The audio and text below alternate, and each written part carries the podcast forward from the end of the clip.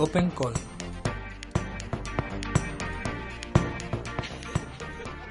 La convocatoria favorita de tu convocatoria favorita.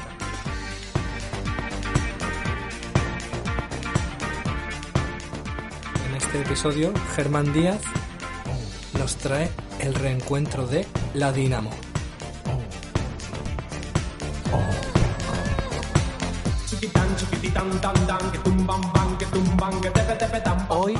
Parte del grupo motor de la Dinamo se reencuentra 10 años después del último número de su revista, 12 años después del cierre de su local de la calle Miralsol.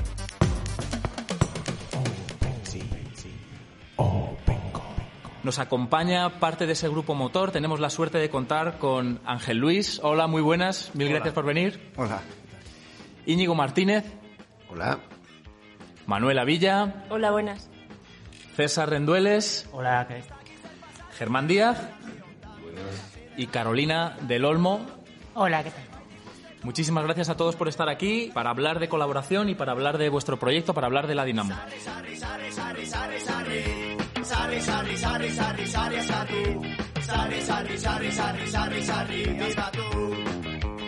Nos gustaría arrancar por el principio. Mucha gente a lo mejor no sabe qué fue la Dinamo. ¿Nos podéis contar qué fue? ¿Cómo surge? ¿Cómo aparece? Pues bueno, yo creo que la Dinamo fue un, colectivo de gente que, se juntó a partir de una inquietud compartida hacia la intervención sociopolítica y cultural eh, desde un punto de vista crítico con lo existente y que en ese momento no encontrábamos un, un espacio, un, un lugar, una iniciativa en la que nos reconociéramos o que viéramos que funcionaba en el sentido en el que nosotros vivíamos esa inquietud. ¿no? Entonces, eh, a partir de algunas ideas eh, que funcionaron como motor para definir el sentido de la iniciativa, pues eh, comenzamos con la creación de una revista que básicamente lo que trataba era de, agitar en algún sentido, de algún modo, el panorama cultural en Madrid, aunque luego eh, el alcance fue, fue mayor ¿no? y la revista se distribuía en todo el Estado prácticamente, eh, a partir de unas tesis muy básicas. ¿no? La primera era que, que por muy críticos que pudiéramos o quisiéramos ser con lo existente, eh, un lenguaje o un código una estética que se moviera en el ámbito de lo subversivo, pues no nos resultaba muy inteligente, muy operativa, y entonces tratábamos de aprovechar lo que en ese tiempo era el lenguaje y las estéticas de lo que eran las publicaciones y las revistas de tendencias para producir lo que en ese tiempo eh, nombrábamos como dar el gato por liebre, ¿no? que pareciera que era una revista gratuita de tendencias más, eh, que sin embargo, pues eh, al abrirlo nos encontraba con la sorpresa de que el contenido era diverso, era diferente, ¿no? Siempre inspirados por una iniciativa eh, precedente en el País Vasco, que fue la revista de Valde, de la que Íñigo Martínez, que estaba en el en grupo motor de la Dinamo y fue fundador de la Dinamo, fue también fundador, ¿no? Esta revista de Valde, que en un principio a nivel conceptual nos sirvió de espejo. Luego, a partir de la revista, eh, pues desarrollamos un, este, un, un deseo porque, por generar también como una experiencia comunitaria, como abrir más allá de la revista y abrir dentro de ese espacio eh, que se llamaba la Dinamo a más actividades, más campos de intervención en el área cultural. También con, con una idea, ¿no? Eh, yo creo que estaba al principio, y es que en el ámbito de lo cultural se jugaba una batalla eh, fundamental, determinante para establecer o para disputarle de algún modo al discurso dominante, ¿no? Que es y que no es el principio de realidad. Algo que luego, eh, con los años se ha demostrado que, que, que era cierto, ¿no? Esa intuición, ¿no? Que en el ámbito del, de lo cultural, por ejemplo, mucho de la, del desarrollo eh, de, de, toda la ideología neocon o de las estrategias neocon o del neoliberalismo ha establecido un campo de batalla fundamental. El origen de, de la Dinamo no habría sido posible sin esa conexión que tuvimos eh, Iruña-Madrid. Desde, desde Eragin, que era el estudio de diseño que desarrolló toda la marca y toda la, todo el diseño de la revista, de alguna manera también se hicieron las estrategias de comunicación que, que al principio hicieron que muchas experiencias que pasaron en la Dinamo se viesen atraídas por, esa, por ese concepto de la Dinamo. Es importante también el dinero, ¿no? Que, que, que había dinero para empezar. Poco, pero hubo. Y eso es importante. O sea, sin, sin un poquito de dinero inicial no hubiéramos podido arrancar. Con respecto al dinero, yo creo que era también un intento de, vivir de ello, que fue un fracaso, obviamente, pero, pero también había una idea de poder vivir o semivivir de una cosa a la que le dedicamos ya de hecho mucho tiempo, ¿no? Cada uno en su actividad o en su activismo.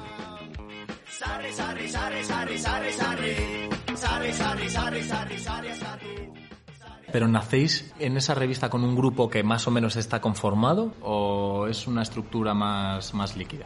No hubiese sido posible si no hubiese habido, primero, un impulso de un grupo pequeño, que fue el que lanzó el proyecto, y después la conexión también con otro grupo a través de Roberto, yo creo, que es importante, Roberto Herrero, que no está aquí hoy, pero que es un, una persona muy importante la Dinamo, que hizo de, de, de, red con una serie, una serie de talentos y una serie de, de bagaje eh, profesional que hicieron posible que de repente tuviésemos un equipo de un nivel profesional y, y con mucho con mucho potencial para poder desarrollar todo lo que lo que venía. Y eso estaba basado en, lazos afectivos y en lazos y en lazos de principio de amistad nuestra y, y después de, lazos de un tejido que teníamos ya prehecho. De hecho, yo creo que nos solían acusar eh, un poco eso de eh, una plataforma líquida y era exactamente lo contrario. O sea, siempre tuvimos el, el problema contrario, exactamente, ¿no? Que éramos eh, muy pocos, nos conocíamos demasiado, ¿no? Todas nuestras miserias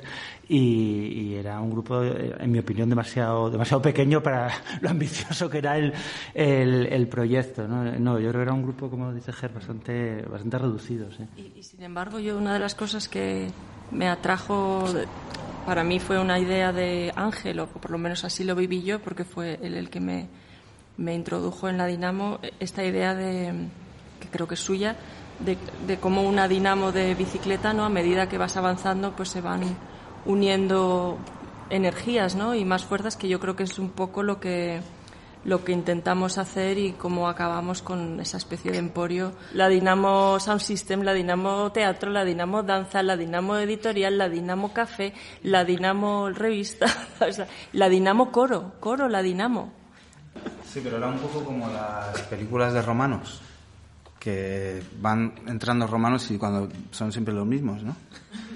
Yo recuerdo que uno de los, perdona, uno de los, uno de los temas clásicos en todas las reuniones de la revista era hoy hay que conseguir colaboradores nuevos como sea. Pero luego cuando conseguíamos colaboradores los destrozábamos, ¿os acordáis? ¡Vaya mierda, artículo ha mandado este! La verdad que éramos un poco, en fin, un poco tiquismiquis. ¿Qué mecanismos o qué maneras de colaborar eh, recordáis que sucedían en la Dinamo? Si se colaboraba, claro. Eh, sí, se colaboraba y yo creo que siendo, se colaboraba mucho y siendo realistas, eh, yo recuerdo sobre todo muchísimas discusiones, o sea, muchas broncas, eh, pero muchas, eh, ¿no? O sea, que era una de las cosas que, que aprendías es que la colaboración pues no es nada dulce ni nada necesariamente amable, sino que, como decía antes Carolina, en general nos teníamos que tratar bastante mal y sobre todo tratábamos muy mal a la gente que se acercaba, mucha de la cual salía disparada. Yo creo que no sé cómo demonios conseguimos atraer a tanta gente que al final se involucró en otros proyectos porque la norma era realmente eh, ¿no? bastante discusiones muy, muy fuertes y muy continuas. Además, yo recuerdo, eh, es el recuerdo que tengo más habitual de la colaboración. ¿no? Cuando mencionas colaboración, enseguida te viene a la cabeza con un montón de gente abrazándose y, entre otras cosas porque nos veíamos poco, eh, teníamos mucha mucha, ¿no? mucha interacción por correo electrónico. Eh, que no son tan malas como por redes sociales, pero, pero casi.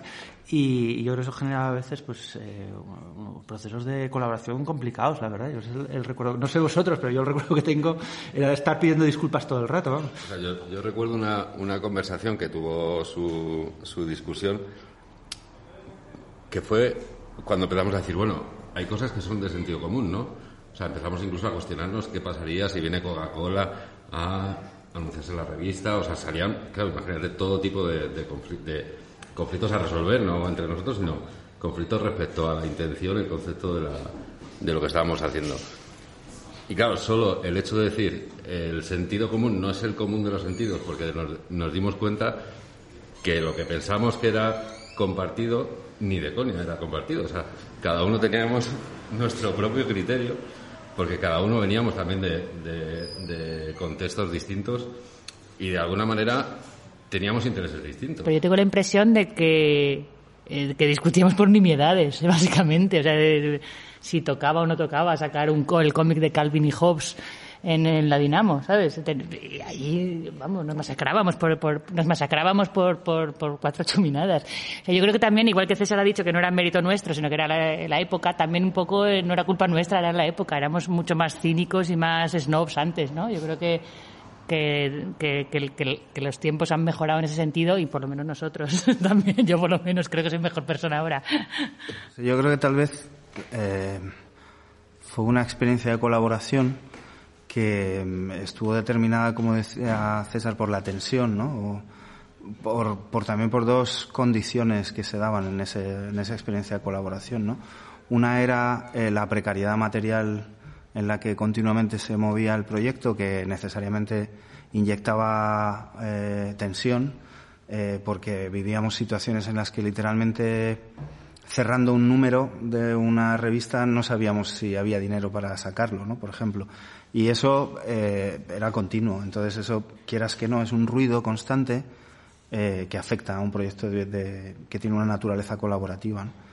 Y en segundo lugar, yo creo que también había desde el inicio, en la propia definición del proyecto, la determinación de construir un espacio de colaboración entre diferentes. Eh, no, como ha contado Germán, no todos veníamos eh, de los mismos lugares o manejábamos los mismos códigos sociopolíticos o de lectura de la realidad eh, y demás. Entonces, esa determinación de, de no generar un espacio homogéneo, ¿no? sino que fuera un espacio de conversación en el que yo creo que por, eh, este, plantear cuestiones positivas en la experiencia aprendíamos mucho.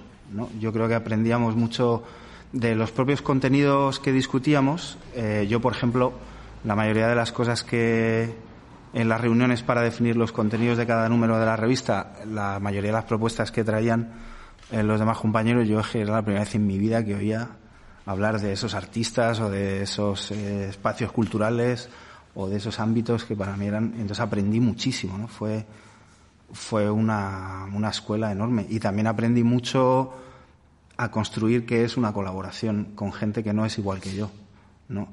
Con eh, innumerables tensiones, disputas, a veces más amargas eh, que otras veces en las que afortunadamente también nos porque nos hemos reído muchísimo también, ¿no? Eh, o sea, tampoco hay que dramatizar al extremo, ¿no? Porque había era un espacio donde también había eh, mucha risa, mucha hilaridad, mucho. Y éramos amigos, vamos, y nos, nos, paríamos, nos, nos lo pasábamos pipa. ¿Y con quién colaboraba la Dinamo?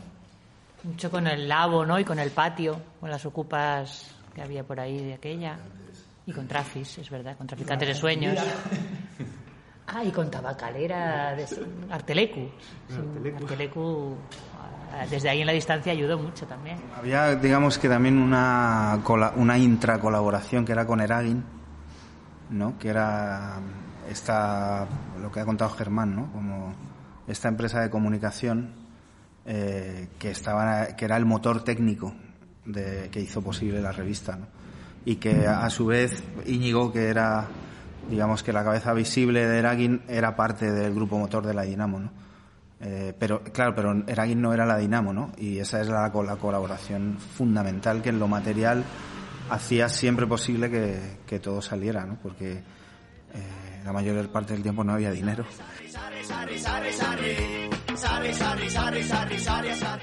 Si pudierais señalar un conflicto que apareció en la Dinamo, ¿cuál diríais?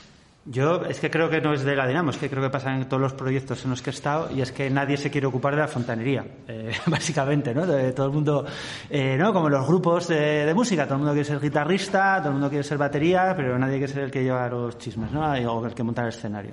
Y yo creo que eso es, es- es- muy habitual y a mí me parece que junto a eh, los problemas de dinero, los problemas de precariedad, eh, hay un problema general de que, bueno, pues cómo, quién lleva la administración, quién lleva la organización, quién se ocupa de que todo esté eh, en orden, y eso genera, genera muchísimas tensiones. A mí yo, en el recuerdo, y es de las cosas que también aprendí, ¿no? Que, que de las cosas más valiosas que puedes hacer en cualquier proyecto es ofrecerte a, hacer todo ese, ese, trabajo. Mucho más que escribir folletos, salir, mucho más, lo, lo mejor que puedes hacer en cualquier proyecto proyecto colaborativo es ofrecerte a llevar esas labores de fontanería, las que sean administrativas o materialmente fontanería o lo que sea. ¿no? Lo único que nos falló fue el hecho de que la viabilidad principal de la, de la revista pasaba por la publicidad. Entonces, eso hizo que la parte que teníamos que profesionalizar más, nadie sabíamos, o las veces que intentamos profesionalizarlas no funcionó. Entonces vivíamos de los anuncios que conseguían alguien que tenía un amigo en no sé qué marca que ponía un anuncio o en una discográfica o en un tal. Entonces al final la viabilidad, porque era una revista gratuita, eh, pasaba por eso. O sea, pasaba por tener anuncios. Y es así, o sea, esa era la realidad. Si no hay anuncios, no hay pasta. Si no hay pasta, nos vamos a... Y no teníamos una ingeniería comercial como para poder... Entonces, esa fontanería, también si le metes la labor comercial a la fontanería, pues ya nadie, nadie es, Por hacer la comparación, nosotros en Eraguin, eh, Eraguin era un proyecto de autoempleo que vino de otro proyecto previo que era un fanzine, que era el Napartheid. Entonces en, ese proyecto teníamos un poco como el sueño de, vamos a intentar montar algo de autoempleo y tal. Y eso fue Eraguin y Eraguin sí funcionó. Sí, sí funcionó y de hecho sigue en marcha casi, casi 20 años después. Pero claro, eh, el autoempleo es guay, pero trabajar para otros a veces es un poco frustrante. Y, por eso pronto nos tuvimos un poco la necesidad de volver a editar algo y de hacer un proyecto propio donde nos sintiésemos un poco realizados y, mantuviésemos un poco la cordura y la salud mental. Y, esa apuesta fue de, fue de balde, ¿no? Que era un poco el, el, cambiar, veníamos de hacer un fanzine de cómic muy macarra y lo que hicimos fue una revista formalmente muy, pues de tendencias muy aceptable y tal, y sin embargo el planteamiento pues pues sí era bastante, bastante radical. Era una revista en euskera y en inglés que empezó a editarse en el 2001 y nadie entendía nada y acabó, acabó teniendo mucha aceptación. En el caso de Valde, eh, el hecho de tener detrás eh, una empresa como Eragin, que sí tenía un, pues es una estructura profesional, un equipo de trabajo, con medios, pues facilitó mucho el, pues eso, la trayectoria de la revista y de hecho, pues bueno, se dejó de editar hace ahora un par de años, sea, cuando cumplió 15, pero porque decidimos que nos apetecía hacer otras cosas, que ya 15 años editando cada dos meses una revista ya, ya estaba bien, ya habíamos, ya habíamos hecho lo que nos apetecía y nos apetecía hacer otras cosas, ¿no? Pero sí, sí veo esa diferencia, ¿no? Desde la distancia de lo, lo, que supuso para De Valde, pues el tener, el ser editada por Eragin y al final había un equipo que hacía de normal trabajaba en otras cosas, pero cuando, cuando tocaba el tiempo de balde, pues se dedicaba a eso, con un montón de colaboraciones, con un montón de gente y tal, tal, pero siempre con, con esa base, ¿no? Y en, en la Dinamo yo creo que, que hubo mucho más potencial humano y de colaboraciones, pero, y aunque alguien colaboraba desde, desde Iruña, pero que falló, que faltó un poco esa parte más estable de, de fontanería que decía César y que le dieses esa base, ¿no? Sobre la que, sobre la que apoyarse. Y entonces, pues bueno, fueron, yo creo que unos años de escapando hacia adelante, y, pero bueno, que, no, que nos quiten novela, o sea, que, claro, lo que se hizo estuvo muy bien. De hecho, yo creo que había una asimetría muy fuerte entre lo que se percibía desde fuera y las miserias internas, ¿no? Porque yo siempre me, quedaba eh, alucinado, ¿no? Flipando de, la cantidad de apoyos, por ejemplo, que, conseguíamos. Por ejemplo, hacíamos aniversarios, eh, pedíamos a favores amigos para que tocaran en conciertos. Y, la verdad, la respuesta era siempre increíble. La gente súper generosa. Eh, y yo luego pensaba, ¿no? Desde el interior, el caos que, que teníamos ahí y, lo que eh, estaba todo siempre a punto de estallar y había como una simetría brutal entre lo que se percibía y que era en buena medida un, cierto decorado con el caos que teníamos dentro, que era, era muy amateur, muy amateur, muy amateur. Igual tengo una pregunta súper de perogrullo, pero ¿por qué no buscasteis un fontanero? O sea, no, era inviable económicamente. O sea, no teníamos ni para pagar a veces la imprenta. O sea, y estamos hablando solo de la revista. Si hablamos, o sea, si extendemos a todo el proyecto de la Dinamo, lo que fue después, el café y demás, o sea, esa precariedad hacía que no pudiésemos, o sea, que seguíamos intentando con el sueño, con el deseo de que eh, esto iba a salir con la voluntad y con la, la entrega de mucha gente. Entonces al final la gente se va quemando, lógicamente, la gente va agotando energías y la gente se, se va descolgando diciendo, no puedo más seguir con esto. Se intentó tener la figura, sobre todo en la, la revista, de una persona que coordinaba eh, la revista. Pero claro, imagínate, si no sería inviable, o sea, todos los contenidos, los colaboradores, y esa persona sí que estaba liberada. O sea que... Yo que era cuestión de pasta, o sea que, tú puedes eh, conseguir que la gente el trabajo creativo lo asuma por la cara porque, porque te gusta hacer una cosa chula.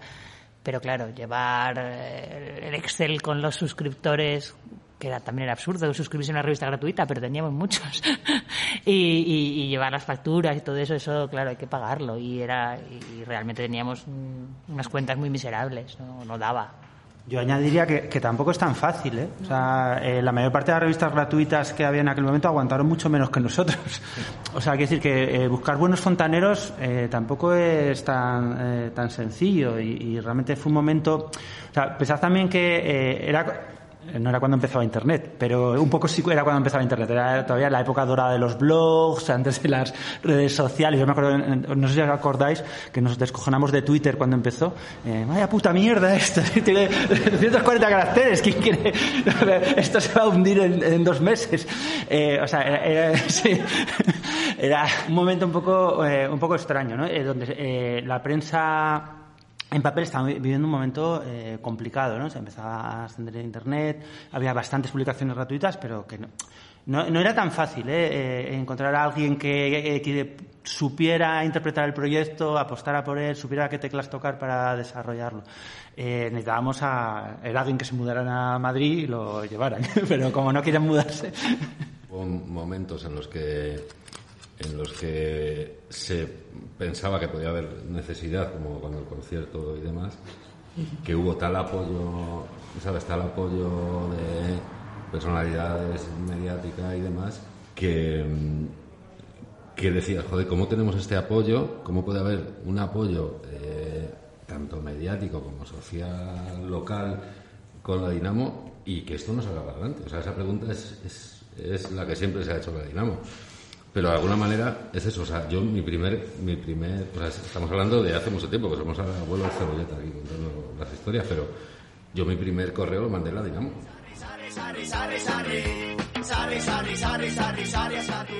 ¿Cuál diríais que fueron los éxitos de la Dinamo? Habéis estado hablando de un concierto pero qué otros o qué contarnos contarnos ese concierto para que ese, va en el capítulo de los fracasos me parece. Sí bueno no no está claro. Bueno, pues no sé cómo llamarlo.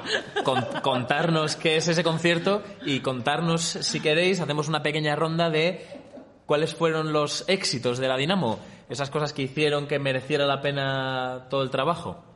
Yo creo que de las tesis iniciales del proyecto eh, a la postre, al menos yo en lo que he podido reflexionar acerca de la experiencia, sí creo que, en esas ideas motor que nos, que nos impulsaron al principio, sí había intuiciones que funcionaron. Eh, no, César decía, me, siempre me alucinaba como teníamos una imagen social de la leche, ¿no? éramos súper... Eh, no teníamos, y de hecho ha quedado como una especie de mito urbano, ¿no? Lo de la Dinamo, ¿no? A veces me dicen, ah, pero que tú eras de la Dinamo, joder, que cuando en realidad éramos un desastre andante, ¿no? Bueno, porque una de las apuestas que funciona también en eso era esto del gato por liebre, ¿no? Es decir, el, construir una relación muy sólida entre el contenido y la forma, que yo creo que eso lo hicimos muy bien eh, en lo que tiene que ver con lo estético, gracias al trabajo de Eragin, eh, que tenía ya experiencia en eso, ¿no? Es decir, en, producir una revista que daba el pego eh, mucho, ¿no? Y además daba el pego, eh, que yo creo que también eso era un mérito, de manera masiva. Es decir, estamos hablando de una publicación gratuita de la que se editaban. Eh, es divertido porque eh, fuera de micrófono le he preguntado a Íñigo, eran 20.000, ¿no? Y me dice, no, eso es lo que le decíamos a los anunciantes. pero eran muchos miles en cualquier caso, eh, 10.000, 12.000, no sé, ¿no? Era mucho, era una barbaridad. Llegaba a un montón de gente, a un montón de sitios. Eh, y como estaba muy bien hecho y los contenidos eran muy sólidos también, pues claro, eso nos, nos, eh, nos generó lo que en, en términos horrorosos del marketing diríamos una imagen de marca brutal, ¿no? Y entonces eso pues hacía que la gente de algún modo eh, le apeteciera asociarse con esa marca, porque era una marca dinámica, joven, crítica, urbana, eh, y, no hablo solo de los anunciantes, ¿no? sino de la gente en general. Y luego hay otra intuición que yo creo que, que también funcionó, que es un poco el, definir una composición social, eh, que era la propia que desarrollaba el proyecto, pero a la que iba fundamentalmente destinado, ¿no? Eh, gente joven, atravesada por esa experiencia que ahora nos resulta tan conocida, pero que entonces estamos aprendiendo a convivir con esta cosa de la precarización de la existencia, eh, que normalmente se movía en, oficios o trabajos o, labores que tenían que ver con, los servicios, lo inmaterial, eh, ¿no? lo que a la postre se consolidó como las economías digitales, una nueva composición social que se estaba ahí formando, que luego ha tenido un protagonismo político también desde el 2003 con las movilizaciones contra la guerra hasta acabar en el 15M, etcétera, ¿no? O sea, que esa intuición, esa asociación a nivel de composición social también, también funcionó. Eh, eso en lo, en lo que tú planteabas, ¿no? De lo, de lo que yo veo así como positivo, sí veo que había intuiciones que a la postre eh, funcionaron. Sí, yo, yo, coincido con lo que dice Ángel, ¿no? Yo creo que, por decirlo con una palabra que se ha vuelto muy de moda, no anticipamos o supimos anticipar la idea esa de la transversalidad, ¿no? De eh, saber intentar llegar a una mayoría que no es exactamente la de nuestro grupo, sino que, eh, bueno, comparte algunos aspectos, otro, otros no. Y de hecho, eh, era divertido, yo una de las cosas que agradezco de haber repartido la revista, que, que, lo odiaba, pero era ver dónde se distribuía. Y se distribuía, por ejemplo, en tiendas de ropa muy caras del barrio de Salamanca, pero muy, muy caras. Yo ni siquiera, ni siquiera sabía que era una tienda de ropa eso, ¿no? Pues de esas cosas que es un escaparate. Y no showroom. Ni crédito, ¿qué coño era? Pero también en sindicatos, ¿no? Eh, y en asociaciones, en la Piluca, por ejemplo, estaba la, la, en asociaciones de muy, muy de barrio, ¿no? Eh, y esa idea, yo creo que sí, sí, es verdad que esa intuición estaba, estaba ahí presente, ¿no? Sin saber formularla muy bien, a través, por una parte, eso del, de un diseño, yo creo, muy sólido, y también yo creo que de poco a poco fuimos aprendiendo, ¿no? Acerca de, de contenidos, eh, de, de, qué tipo de contenidos le gustaba a la gente, y a mí, yo sí recuerdo que me sorprendía mucho el, eh, sobre todo en los momentos de crisis que pedías ayuda, eh, y de repente, pues yo recuerdo, por ejemplo, diputados del PSOE, ¿no? ¿Os acordáis que nos, que nos apoyaba, eh, muchísimos actores a los que no conocíamos prácticamente de nada, ¿no? y de repente notabas un, un respaldo social que en aquel momento para un proyecto de izquierdas era muy raro. O sea, no, no yo creo que era para una ocupa, en el entorno que nos movíamos nosotros, era, era muy, muy raro de repente obtener ese, ese apoyo social. Y eso yo sí lo recuerdo como un éxito, a lo mejor no como un éxito, sino como una anticipación de, de cosas que luego se han visto que eran posibles eh, y yo lo aprendí allí. Eh, después lo he visto en más sitios, pero desde luego yo lo aprendí en, en la Dinamo. Una cosa que me sorprende es que eh, con esa especie de estética moderna y de diseño bien y, y, con esa capacidad para llegar eso hasta una especie de showroom del barrio de Salamanca, no, no nos echaron en cara nada ni nos recriminaron nada como la, la parte, la, la, la, vieja izquierda, digamos, ¿no? No que va, no, estuvimos de verdad bueno, un poco, pero muy poco, ¿no? O sea, había gente, mogollón de gente que había militado en mil cosas de toda la vida y que eran más de leer, yo que sé, el Molotov, y leían la Dinamo tranquilamente, ¿no? Eso yo creo que es verdad que conseguimos ahí hacer una, ¿no? Llegar un poco a todo, que eso funcionó bastante bien en su momento. Sí, o sea, incluso ya, si lo llevas a nivel perso personal, incluso se convirtió en, un, en una especie de, de, de hito en el currículum que valía, valía cuando te ibas a, vender en, en, determinados sectores. O sea, o sea te, te, daba un cierto prestigio lo que decía Ángel antes, o sea, haber estado en la Dinamo. Entonces, cuando era una cosa que decíamos, pues si es lo mismo que hemos hecho siempre, pero con, con una, no con una caleta, pero con, con otro envoltorio. ¿Sabes? Pero es lo mismo que se intentaba hacer en las ocupas, es lo mismo que se intentaba hacer en Molotov, pero de otra manera. O sea, de alguna manera eh, por que era lo que decíamos siempre, ¿no?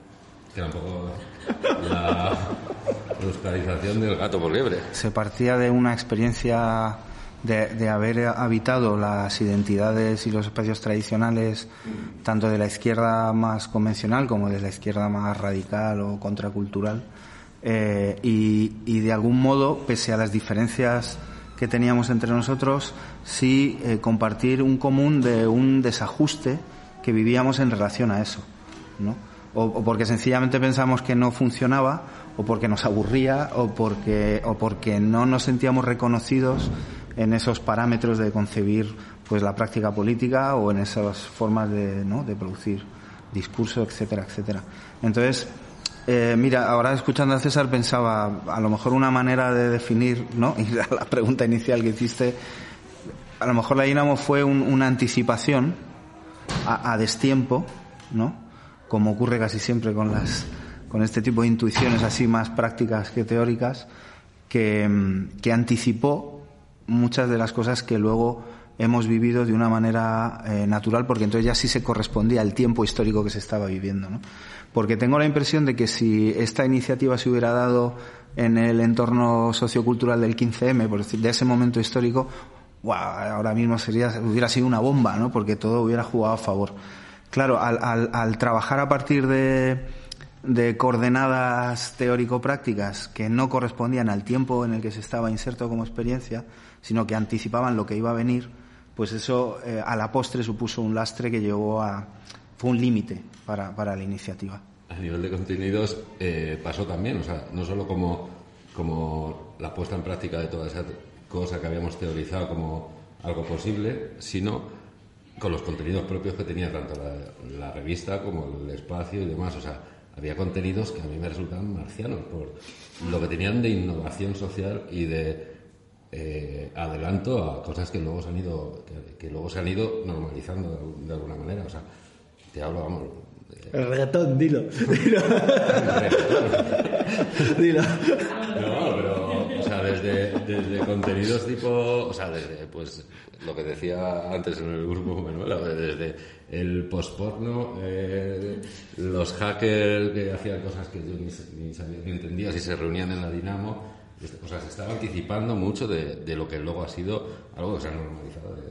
Yo os quería hacer una pregunta doble también relacionada con estos éxitos, estas premoniciones, estas anticipaciones, eh, hablando un poco del espacio, que habéis hablado muy poquito del espacio, pero es otro ingrediente, imagino, fundamental. Y habla también de esta condición multiplataforma que también ha salido un poquito en la conversación y que es muy de, igual hace 10 años, ¿no? Eh, de ciertas experiencias en el mundo de la cultura que emergían a lo mejor como una película, pero contenían videojuego y red social y, y distintos espacios en los que, o formatos en los que se articula esa experiencia. La Dinamo, por lo que habéis contado, también, además de espacio, revista, teníais eh, coro, teatro, etcétera, una serie de, de capas que, que la hacían más compleja y mm, hablando un poquito especialmente del espacio, me gustaría que nos hablaseis un poquito más de, de, la relación entre todas esas capas y especialmente del espacio. Y lo conectaría con una segunda pregunta que es un poco por qué se, de, se mm, por qué cerráis o por qué se cierra, por qué el proyecto se agota. Que no sé si tiene que ver algo con el espacio, el cierre del primer espacio en Mira al Sol o, o no. Pero bueno, os hago esa doble pregunta un poco larga para que nos contéis. Que la cuestión del espacio físico eh, tenía que ver primero con, con, que, si no todos, muchos de los que conformábamos la experiencia veníamos de, de las experiencias de la ocupación y de los centros sociales, ¿no? desde hacía muchos años en Madrid y, bueno, en Iruña ¿no? también. Y entonces eh, estaba esta premisa eh, antropológica casi, yo diría, de que sin territorio no hay comunidad. ¿no? Eh, y entonces era esa necesidad de dotarte de un, de un espacio. ¿no? Eh, pero también estaba la, la, la, inquietud o el interés político de construir una infraestructura física, material, que también pudiera ser utilizada, o sea, que diera un servicio eh, a otra serie de colectivos y a otra serie de gentes ahí en el barrio. ¿no? Eh, desde servicios que en aquel tiempo nos parecían importantes como el acceso gratuito a Internet, eh, que por ejemplo para mucha gente sin papeles, migrante, pues la Dinamo se convirtió en el sitio en el que iban, eh, y podían estar hablando con sus familias en otra punta del mundo. ¿Cómo? Sí, sí, sí, claro, en aquel tiempo. En aquel tiempo no había lo- no, lo- el uso de los portátiles, los teléfonos móviles, todo eso, no. Eh, y entonces, pues era, era bien interesante eso, ¿no? La mezcla que se daba en ese local, ¿no? De una familia, no sé, eh, ecuatoriana con los niños ahí, eh, con el internet y tal, y otros afterpunks haciendo no sé qué, eh, y otros tal, ¿no? Esa locura. Mientras que es cierto también que mm, tal vez por lo menos yo no, no estoy haciendo hincapié tal- lo suficiente en el hecho de que era muy importante una cosa que ha señalado Manuela, ¿no? que era desde el principio al menos la voluntad de eh, construir, de vincular eh, la acción que se producía ahí con la obtención de renta eh, para el mayor número de gente que fuera posible. Desgraciadamente ahí eh, fue un fracaso y fue para muy poca gente, pero es cierto que el café, por ejemplo, durante unos años, que ahora no recuerdo eh, porque esto ya de la edad tiene las cosas del Alzheimer, pero unos años eh, hubo un grupo de gente eh, que vivió del café, de trabajar mucho, no fue fácil, pero ahí salieron unos salarios y, y la cosa funcionaba. Y yo también tengo la impresión de que, tanto desde el punto de vista conceptual como desde el punto de vista de las infraestructuras de la Dinamo, eh, todo era menos elaborado y pensado de lo que ahora eh, tal vez estemos contando. ¿no? Por ejemplo, el café, el café se acabó eh, porque los propietarios del local a los que le- les alquilábamos nos dijeron que no nos lo alquilaban más, eh, fundamentalmente por una cuestión política, porque los dueños eran eh, era la Iglesia y cuando la Dinamo ya se convirtió en un referente cultural asociado a determinados eh, discursos, eh, etcétera, etcétera, dijeron que no que no renovaban el contrato. En ese tiempo que era si yo no recuerdo mal, ¿no? El, inicio de una incipiente gentrificación y tal, la primera búsqueda de otro local fue muy desalentadora, ¿no? Y entonces, como eh, siempre el proyecto se movía en una precariedad eh, notable y ya también empeza- se empezaba a ver un poco lo que se señalaba antes, ¿no? De un límite ya histórico, de que se iba a pasar a otra cosa y nos estábamos quedando un poco pues se decidió poner fin a la cuestión del local, ¿no? Pero fue más, yo diría, aunque había una causalidad, también hubo una cosa así azarosa, ¿no? De, bueno, pues es que ¿qué vamos a hacer? Si no encontramos local, pues hay que cerrarlo. Habláis siempre de esa capacidad de dar eh, gato por liebre y habláis también que muchos de la gente que trabajabais o que participáis en la Dinamo en realidad teníais otros trabajos vinculados con la cultura en posiciones todavía más mainstream. Si hacemos un análisis igual que hemos hecho de cómo ha cambiado el mundo activista y la capacidad que ha tenido de abrirse y hacerse mucho más transversal, en realidad los medios incluso culturales que son o que eran antes más mainstream y que ahora siguen siendo, si lo pensáis, también han hecho una evolución para apropiarse de una cierto tipo de formatos y de cultura que tiene más que ver con cosas a lo mejor más parecidas a lo que era la Dinamo, ¿no? Es decir, que también ha sucedido a la inversa. No sé si igual que en los cafés, eh, librerías, en algunos de los suplementos de esos periódicos veis reflejado eh, algunas de las cosas que ya hacíais. La apropiación de lo culturalmente alternativo es una cosa sistemática, ¿no? Entonces, es decir, ¿no? La Dinamo luego ha tenido, o sea, no sé, me, me parece muy pretencioso no hacer ese tipo de afirmaciones, pero sí me parece que al igual que pasó con Devalde en, en, en Euskadi, o sea, sí que se dieron pistas de otra forma de hacer las cosas, que, que a la postre han sido muy interesantes. O sea, el, el romper con ciertas estéticas, con, con ciertos marcos muy, muy restrictivos y entonces yo creo que, que ahí a ese, a, a ese nivel yo creo que sí, que sí funcionó. Sí funcionó en, en, en decir, oye, se puede ser, se puede ser crítico, se puede ser alternativo y no hace falta cumplir todos los cánones de la estética contracultural. O sea, y además es que eso te facilita llegar a mucha más gente. O sea, lo extraño es que no se hubiese apropiado el sistema de, de lo que estaba pasando en la Dinamo, ¿no?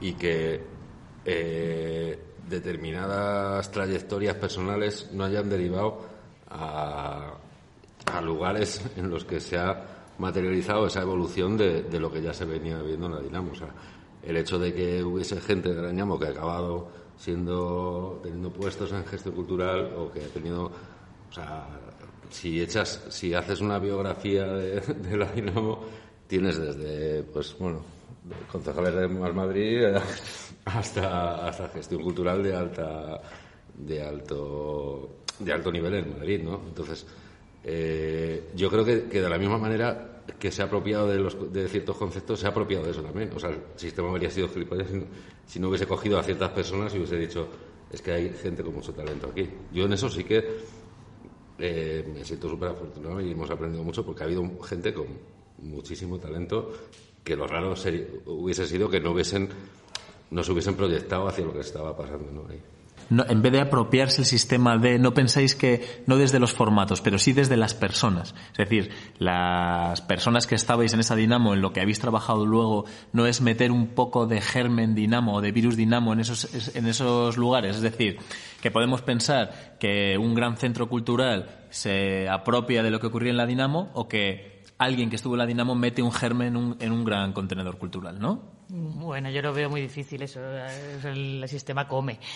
Yo lo único que recuerdo eh, en el Círculo de Bellas Artes, donde empezamos a currar César y yo, bueno, a la vez que la Dinamo, lo de las licencias copyleft y colgar los catálogos de arte en abierto, algo, algo no sé, o sea, eso presionamos un poquito con eso, porque teníamos la costumbre de la Dinamo y fue fácil y funcionó bien y algo, es lo único que se me ocurre así, positivo. Yo recuerdo también eh, que el crítico de teatro de la Dinamo, eh, que un día entró en el Círculo de Bellas Artes y estábamos cinco miembros de la Dinamo trabajando en, el Círculo de Bellas Artes, si no recuerdan mal en ese momento, sí, cu- cuatro o cinco, y empezó a gritar, putas, putas, somos putas todos. y yo dije, pues sí, probablemente tienes razón. y no, no creo que haya cambiado mucho la cosa. sí. ¿Hay alguna pregunta o añadir cualquier comentario sobre esto? Si no, ¿eh? No, es que antes has preguntado por lo del pero concierto. como lo pero rehuís todo el rato, yo tengo aquí dos datos. Yo tengo aquí dos datos que me han dicho. No dejes que no cuenten lo del concierto y lo del ju- el juicio de la SGAE, pero aquí nadie pita Ah. sobre esto. Que son, son muy escurridizos. ¿no? rompa yo el hielo y luego ya... No, el juicio de Israel en realidad es, una, es un asunto interesante. O sea, la, la Dinamo empezó en un momento que ahora está muy olvidado, pero que fue eh, de, como de gran potencia del movimiento copyleft, ¿no? de, de las licencias libres. Y, y, de hecho, yo recuerdo que participamos en el primer encuentro, el segundo, el segundo encuentro copyleft que se celebró en Madrid con mucha intensidad y era una de las señas distintivas, ¿no? El tener licencias eh, libres.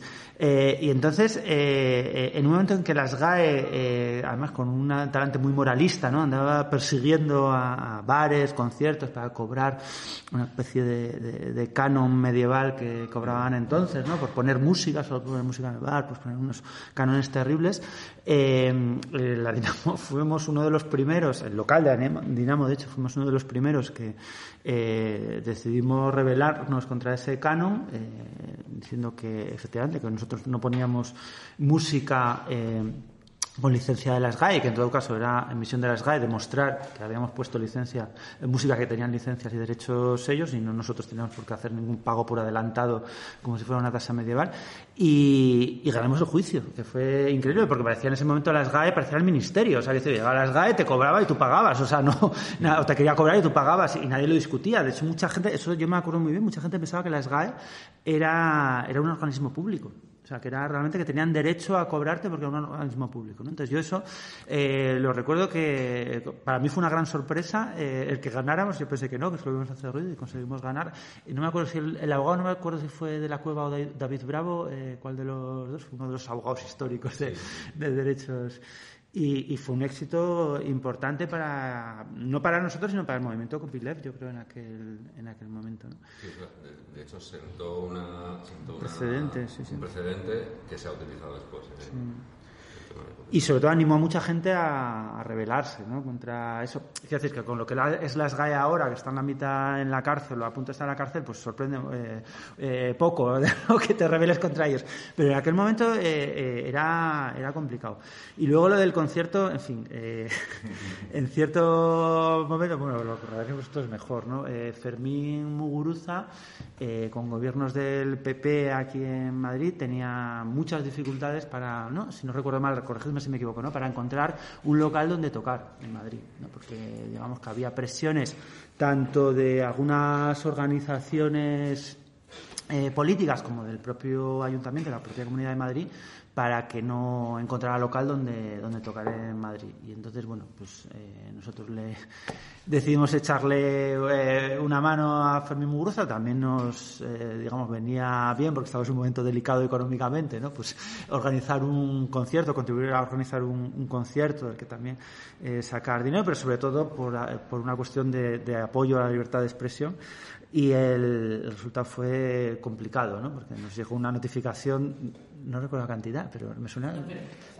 Fue una notificación de que el concierto estaba prohibido. El concierto estaba prohibido. Pero lo hicimos igual. Sí, bueno, el, problema, vino por ahí. El concierto nos llegó una notificación de- Claro, es que que Es que coincidió con la boda del, es verdad, del rey. O sea, fue todo un despropósito absoluto. El mismo día que estaba programado el concierto era la boda, ¿no? La boda real de cuando se casaba el, el rey. Entonces nos llegó a llegar una notificación de multa. Es que no recuerdo la cantidad, pero una cantidad absurda, 500.000 300.000 euros. me 300.000 suena. euros, una cosa así. Y, y aún así pues, conseguimos hacer el concierto. No sé por qué nunca al final llegó a nada la, la multa, pero bueno, es que sería tan largo de, de contar todo el proceso como todo, todo lo que íbamos hablando. ¿no? O, sea, o sea, pasó todo y dos o tres veces todo lo que podía pasar. Pero eh, fue, fue muy complicado, pero también hubo mucha, ah, mucha solidaridad. Yo eso sí lo recuerdo, ¿no? que hubo una cantidad de apoyos enorme. Y, y hubo eh, los nazis, que vienen los nazis, que cada poco se suponía que venían los nazis, que luego no vinieron, ¿no? Sí, yo no terminé, no terminé de saber si hubo nazis aquel día o no. Pero cada poco alguien gritaba los nazis. Y... Siempre hay que decir que sí, que sí, que Sí, sí. no, por si acaso, pero... pero... Es que era, era- también es que esta, desde 2019 no se entiende nada, o sea, pero era, o sea, era una época complicada, ¿no? De, bueno, pues eh, Íñigo lo puede contar mejor, ¿no? Pero que donde había, ¿no? Un problema de censura muy grande hacia muchísimos grupos vascos, ¿no? Socialcohólica, por ejemplo, tenían enormes problemas para Claro, la, la VT, la Asociación de Víctimas del Terrorismo, presionaba en todos los ayuntamientos, siempre... Cuéntalo tú mejor que lo parece. Una cosa que empezó a, em- empezó con Eugorriak y luego poco a poco pues empezó a convertirse en algo sistemático. Y ha pasado con un montón de grupos vascos. Ha pasado también luego con Sutagar ha pasado con Berricharra ha pasado con muchos grupos sí. Y bueno pues claro era una complicación. Pero ya esto ya venía ya de co- con Eugorriak que incluso le incluso llegó a pasar en una gira que hizo Fermín con, con Manu Chao y, y también ahí hubo tensión. De nuevo un anticipo. Porque de- eh, ¿no? hay como una oleada ahora de censura y represiva que de repente eso, pues a tuiteros, eh, eh, cantantes, cómicos y tal, pues eh, acaban en la audiencia nacional y a mí me resulta muy natural porque yo tengo el recuerdo de los años 90 y principios de 2000 que pasaba todo el rato, o sea, lo que pasa que eran solo grupos vascos, ahora es que a mí aunque seas de Sevilla te puede pasar, ¿no? Pero, y, y en ese momento era, era complicado, o sea, porque pues eso, hubo muchísimas amenazas, o sea, tuvimos, cuando organizamos el concierto, que lo conseguimos organizar en Rivas, con apoyo del Ayuntamiento de Izquierda Unida, que se la jugaron ahí, la verdad, todo, todo se ha dicho, eh, y hubo un montón de amenazas neonazis, eh, neonazis, pero también muy serias, entonces fue, fue muy complicado de gestionar, la verdad. Y de nuevo con un amateurismo eh, eh, digno de, de mejores causas, seguramente. Y yo recuerdo luego también huir de, de- del de las GAE. Apareció un tío de las GAE que quería cobrar lo suyo. Y aquello fue una especie de pitorreo. De, no, pregúntale a aquella que va por ahí. Y todo, y todo el mundo correteando, huyendo del tío de las GAE. Y nunca, creo que nunca pagamos. No, no pagamos. No sé si es... En la Dinamo ocurría algo que era una especie de, no sé, una especie de virtuosismo que muy bien nadie sabía de dónde salía, que al final todo salía bien, ¿no? De algún modo. Eh, claro, el caso del concierto es un caso extremo, ¿no? Porque este grupo motor en Clenque, que apenas sí podía gestionar una revista, eh, nos vimos de repente gestionando lo que es el equivalente a un mini festimat, miles de personas en un polideportivo, y éramos ese grupo en Clenque, ¿no? Y, que íbamos aprendiendo sobre la marcha, ¿no? Eh, Oye, que me han dicho que hay que tener un seguro. Pero un seguro, pero ¿cómo? Pero esto es 48 horas antes de que no sé cuántos miles de personas se iban a meter en un polideportivo ahí. Oye, que no sé qué tal, no sabíamos nada, no. no. Y con la. Quieras que no, por esa debilidad eh, del proyecto, claro, que te llegue de repente la amenaza de un ayuntamiento, una comunidad de Madrid, la Asociación de Víctimas del Terrorismo. Esto previo a la llegada de la multa, es decir, a que ya aterrorizados, eh, porque claro, éramos muy débiles. Y entonces volvía a pasar esa magia de la Dinamo, ¿no? De repente unos apoyos, unas alianzas alucinantes de, de, eh, no, no sé, no- creo recordar que promovimos como el apoyo público a la Dinamo y tal. Y manifiesto, manifiesto firmado por gente mundi- o sea, del mundo entero alucinante, ¿no? Eh, eh, eso era eso era eso era un poco la dinamo no Eh, un- una suerte de colectivo de gente que que tenía ideas que a la postre años después parece que se han demostrado que algo de, de- de certezas apuntaron pero en la que todo ocurría de casualidad. Y generalmente salía bien esa, era el concierto yo ahí vi que había un problema o sea, con ciertas órdenes de magnitud que estaban al borde de la catástrofe. Y Yo tengo una escena grabada, eh, que, eh, que tiene también la parte de risa, ¿no? Porque eh, de repente a alguien se le ocurre en las gradas eh, abrir un extintor y entonces cuando abres un extintor sale una humareda, ¿no? Y, y entonces parecía fuego. Eh, de repente en un, un lugar cerrado, un polideportivo lleno con, de 5.000 personas eh, y entonces de repente, claro, eh, la gente empezó a bajar, parecía que eh, casi había una avalancha, empezamos a correr hacia allí con extintores y vimos que era un extintor. Pero entre tanto alguien había decidido abrir las puertas para que se fuera el humo, que no era humo, eh, con lo cual empezó a entrar humo del generador que había fuera. Ese sí que era humo diésel, entonces empezó a oler a quemado, ¿no? Y entonces entre medias oigo que alguien dice por el walkie-talkie, eh, ja, ja, Alcalá, no sé qué, la, la discoteca que se quemó. Alcalá 20. Con lo cual nos un ataque de risa con los extintores. Que yo casi me caigo por las escaleras. Nada, no había móviles. Había unos walkies que no estaban con... ah, Teníamos cuatro y solo se funcionaban dos con dos.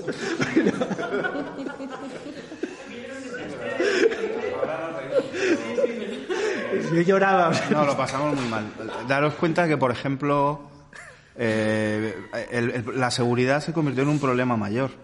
Eh, porque a, causa de las denuncias de la VT, la prohibición del concierto y tal, el concierto de Firmin Muguruza se convirtió en algo que era portada en los periódicos, en los telediarios locales, tal. Entonces, eh, existía públicamente una amenaza neonazi que iban a atacar, no sé qué, y esos enclenques del grupo promotor de la Dinamo, ¿qué hacemos ahora, no? Eh, fijaros cómo sería la cosa, que hubo un, intervalo amplio del concierto que eh, yo era el jefe de seguridad de... o sea, con Isidro, ¿no? Imaginaos, tío, o sea, dos tipos piraos que nunca jamás, eh, yo no sé, yo puedo ser jefe de inseguridad, pero de seguridad que vea yo a- con un walkie-talkie que conectados con la policía eh, que veíamos nazis por todos lados, o sea, que era todo eran nazis, ¿no? Y eh, pues, eso yo lo, o sea, una angustia absoluta. Yo recuerdo llegar a casa ya de día, porque luego eh, nosotros, yo decía, ah, montar un concierto, qué guay.